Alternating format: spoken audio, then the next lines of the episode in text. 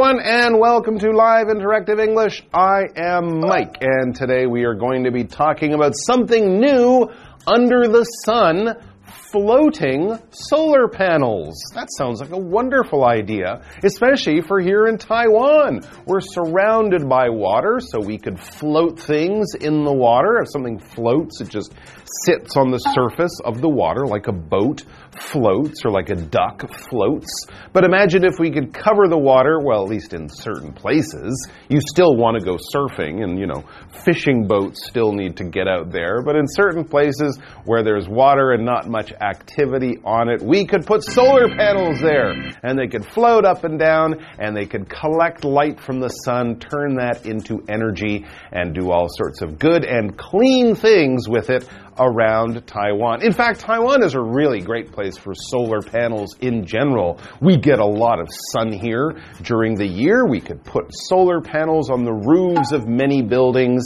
I've noticed that newer buildings have them, but I've also noticed that in places like California, when you see pictures, they have a lot more solar panels on the roofs of their buildings. I think that's something we should do. And while we're doing that in our cities down there on the coast, as I said, where people aren't using the seashore and the water, we could put some solar panels there. Wouldn't that be neat?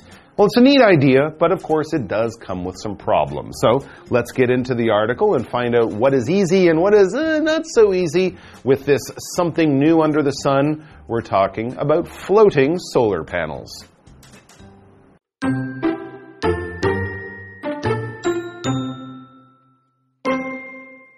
As the switch to clean energy continues, one overlooked technology is finally getting the attention it deserves floating solar panels.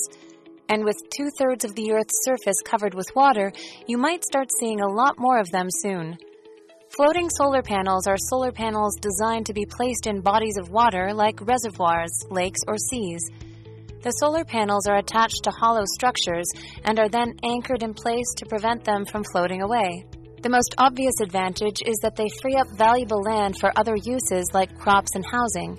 They also typically produce more power than regular solar panels because the water they float on helps prevent overheating, improving efficiency.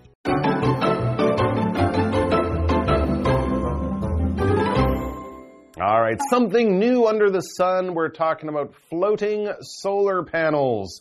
The title also is using this expression. There's nothing new under the sun, kind of meaning there's nothing new these days. Everything's old or it's a, a new version of something old. So if we say there's nothing new under the sun, we're saying nothing creative or original is coming along. Well, here we have something new for you under the sun or a new thing to introduce floating solar panels. The article begins as the switch to clean energy continues. One overlooked technology is finally getting the attention it deserves floating solar panels. Yes, indeed. So yeah, we're making a switch to green energy. We're not building, you know, coal burning and oil burning power plants anymore. We're building more wind farms and solar panels and things like that. That's all good. This is green or clean energy. It doesn't produce any nasty pollution for the environment. Good stuff. But one thing has been sort of overlooked and that's these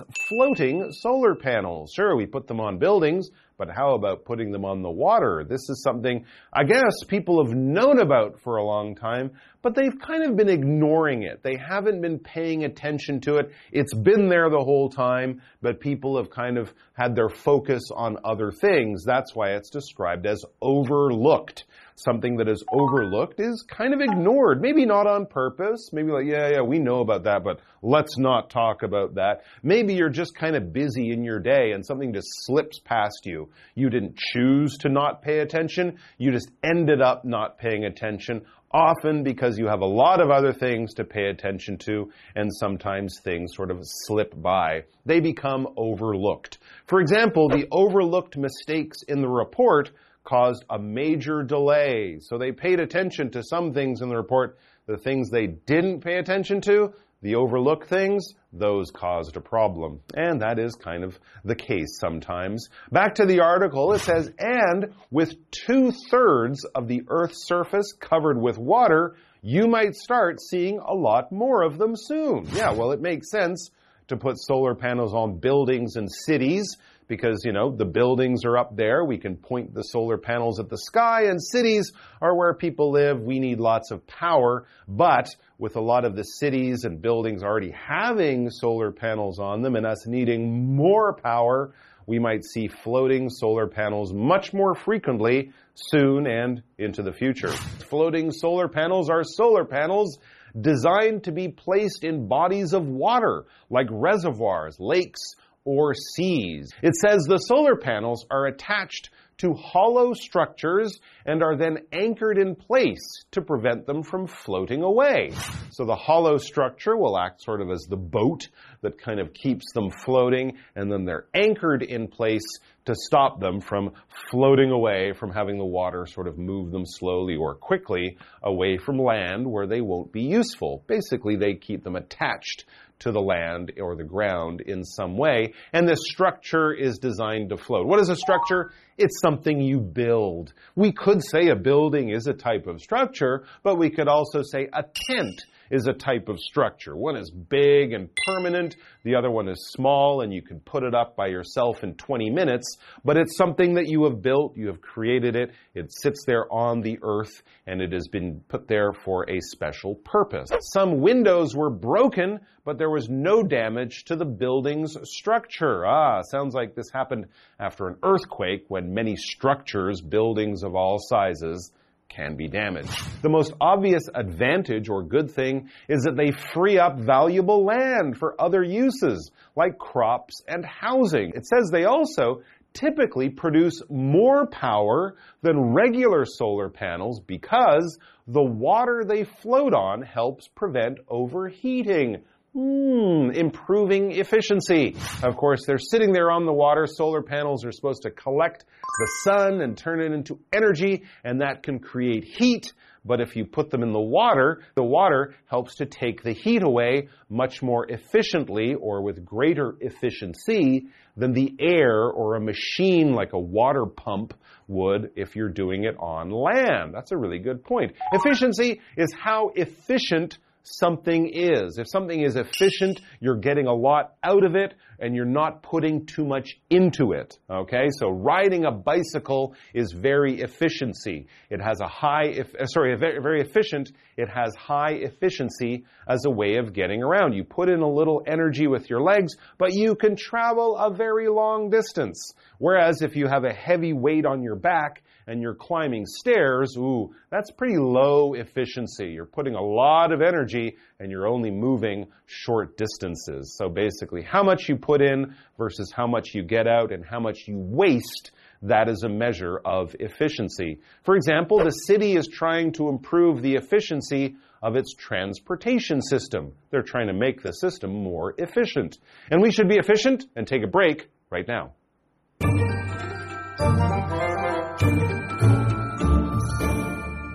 Hello，大家好，我是 Hanny。今天的课程是关于漂浮太阳能板 （Floating Solar Panels）。标题里面它有用到说。Something new under the sun，这其实是双关语哦。它是从这一句俗语 "There is nothing new under the sun"，太阳底下没有新鲜事，把它改写而来，去表达说太阳底下真的有新鲜事。那一方面就是要传达漂浮太阳能板是个新的技术，另一方面则是带出 sun 太阳，还有这个 solar panel 太阳能板的这个连接，所以有双关的效果。课文写到说，随着转为干净能源持续的进行，有一项被忽视的科技终于得到应该有的关注了，那就是漂浮太阳能板。它是设计用来放在水库啊、湖泊、大海等等的水体当中的太阳能板。那这种太阳能板附着在中空的结构上，然后固定在适当位置，以防止它飘走。最明显的优点就是说，它们可以腾出宝贵的土地来作为其他用途。那通常也会比一般太阳能板产生更多电力，因为啊，它们漂浮在水上，这个水呢就有助于预防过热，那么效能就会更好。单字 overlooked。它是形容词，形容受忽略的、没被发现的。structure structure 表示结构、构造或是结构体。efficiency efficiency 它是指效率、功效或是效能，是个名词。那我们接着回到课文中。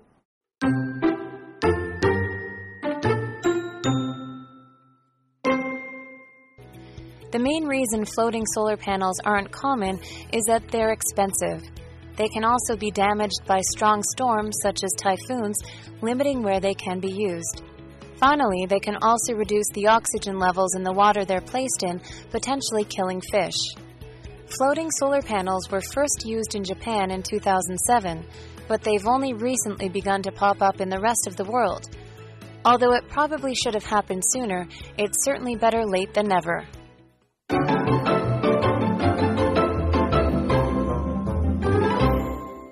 So, floating solar panels are wonderful. We can put them on the ocean. They're more efficient. They're great. Why don't we see them everywhere? Good question. Here's an answer. The main reason floating solar panels aren't common is that they're expensive. Well, yeah, solar panels can be expensive.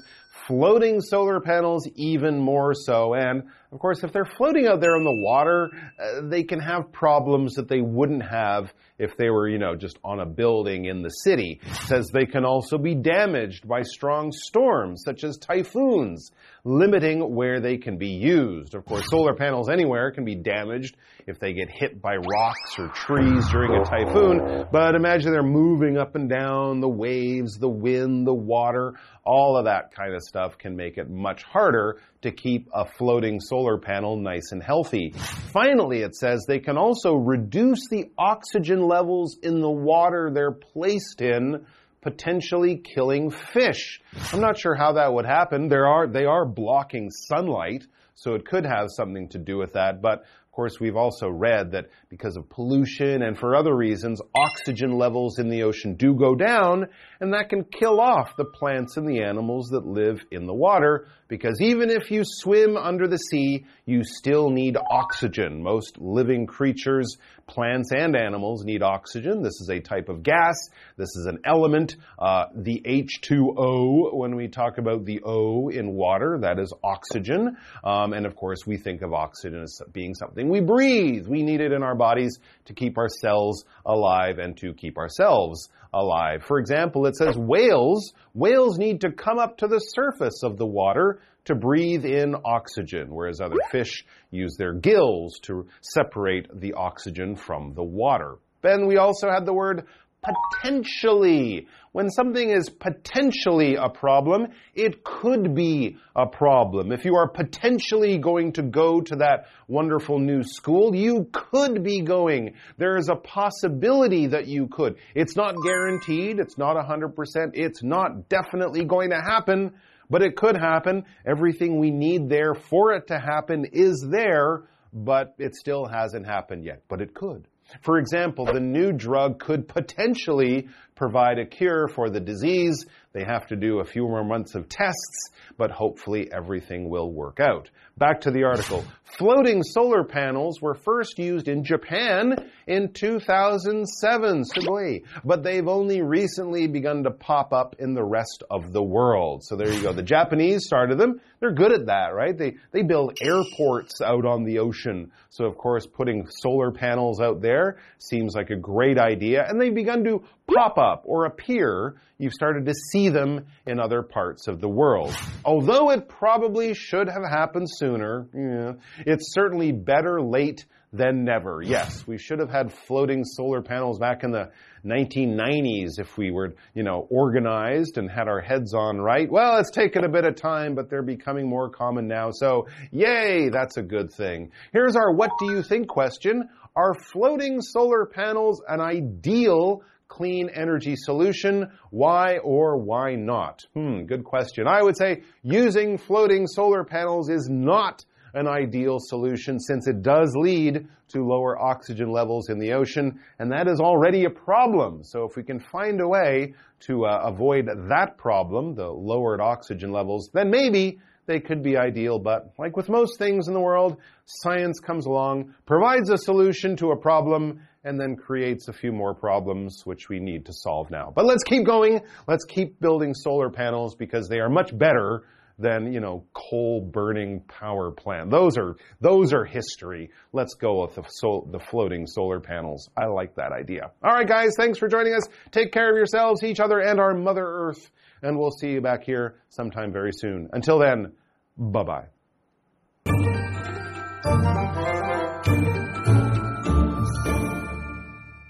漂浮太阳能板听起来很多好处，可是为什么不普及呢？其实主要是因为它们价格昂贵，而且可能遭受台风之类的那种强烈风暴破坏，因此呢，限制了它们可以使用的范围。另外，它们也有可能会降低设置地点那水中的含氧量，那可能就会导致这个鱼类死亡。单字 oxygen 就是氧气，还有 potentially 这个副词表示有可能的或是潜在的。那么课文最后提到。要说漂浮太阳能板呢，最早是在二零零七年在日本使用，直到最近才开始在世界其他地方出现。虽然它可能应该是要早点发生的，可是却没有发生嘛。但有总比没有好嘛。那么文中它用到 better late than never，我们来学一下，它可以表达出晚做总比不做好，迟到总比不到好的那种意思。好，这边两个重点，我们进入文法时间。好，我们来看第一个重点是 pop up，它表示突然出现，不经意冒出来。那么 pop 做不及物动词的时候，常常是指说出人意外的从从某处蹦出来、离开啊，或者是脱落的意思。那么 pop up 就可以表达说突然或是出乎意料的出现或是冒出来的意思。这个主词呢，可以是人或者是事物。举例来说，Instagrammable cafes have popped up all over the city。那座城市各地冒出许多值得上传到 Instagram 上面的咖啡简餐店，也就是说啊，多了很多适合 IG 打卡的店了。好，再来第二个重点是 should have 加上过去分词 PP，是指说早应该做某事却没有怎么样，它就带有遗憾的语气。那么否定的 shouldn't have 加上过去分词 PP，则是指说不应该怎么样，但却做了。举例来说 ，I should have。gone to bed earlier last night. 我昨晚应该要早点上床睡觉的。I shouldn't have stayed up last night. 我昨晚不应该熬夜的，来不及了。好了，那以上是这些讲解，同学别走开，马上回来哦。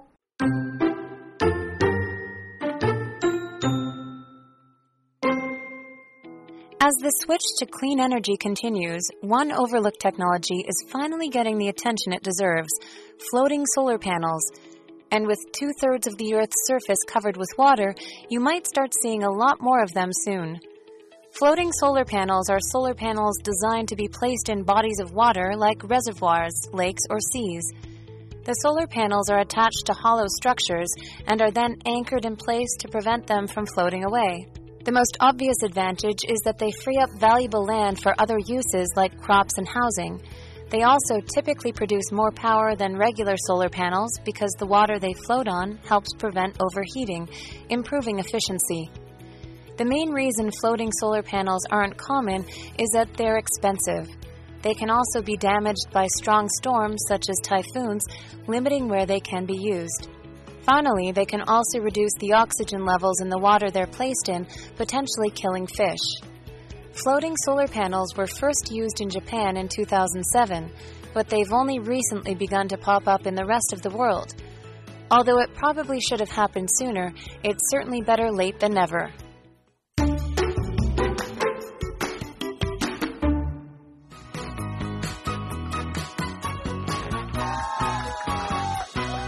Hello, I'm Matt. I'm Carolyn. Today we're playing Guess the Bear. We each have three cards with two example sentences, and in the example sentences, the vocabulary words or phrases are replaced with the word bear. We'll each have one minute to see if we can guess all three words or phrases. So, Carolyn, are you ready? I hope so. All right, one minute on the clock. Let's begin. Your first one is a noun. Air is composed mainly of nitrogen and bear. Mountain climbers need bear at high altitudes. Can you say the first one again? Air is composed mainly of hydrogen and bear. Oxygen? Yeah. Okay. Okay, next one is an adverb. He was diagnosed with a bear fatal disease. The drug is bear harmful when taken without food. Especially?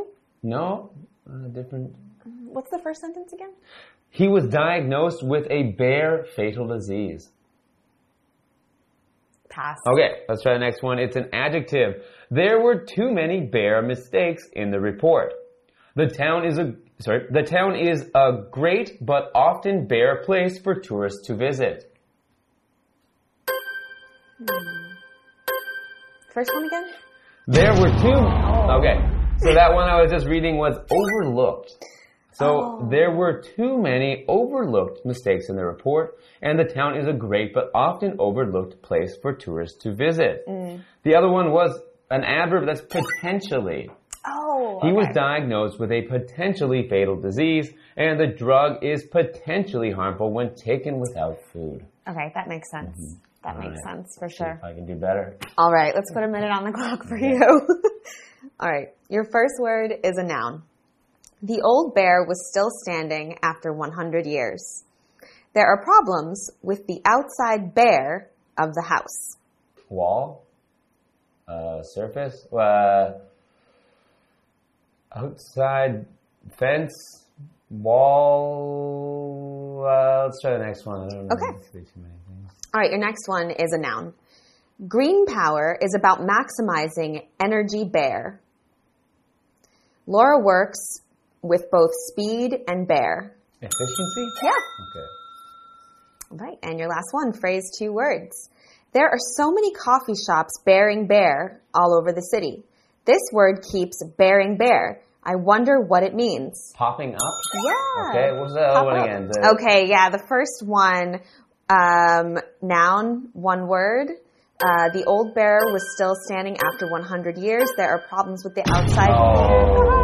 Okay. What was that one? structure. Okay. It was structure. Yeah, but good one with uh, efficiency. So what was what were the up. sentences for structure? Um, the old bear was still, uh, the old structure was still standing after 100 years, and there are problems with the outside structure of the house. Just, just I missed it. I know, I know. You're so close.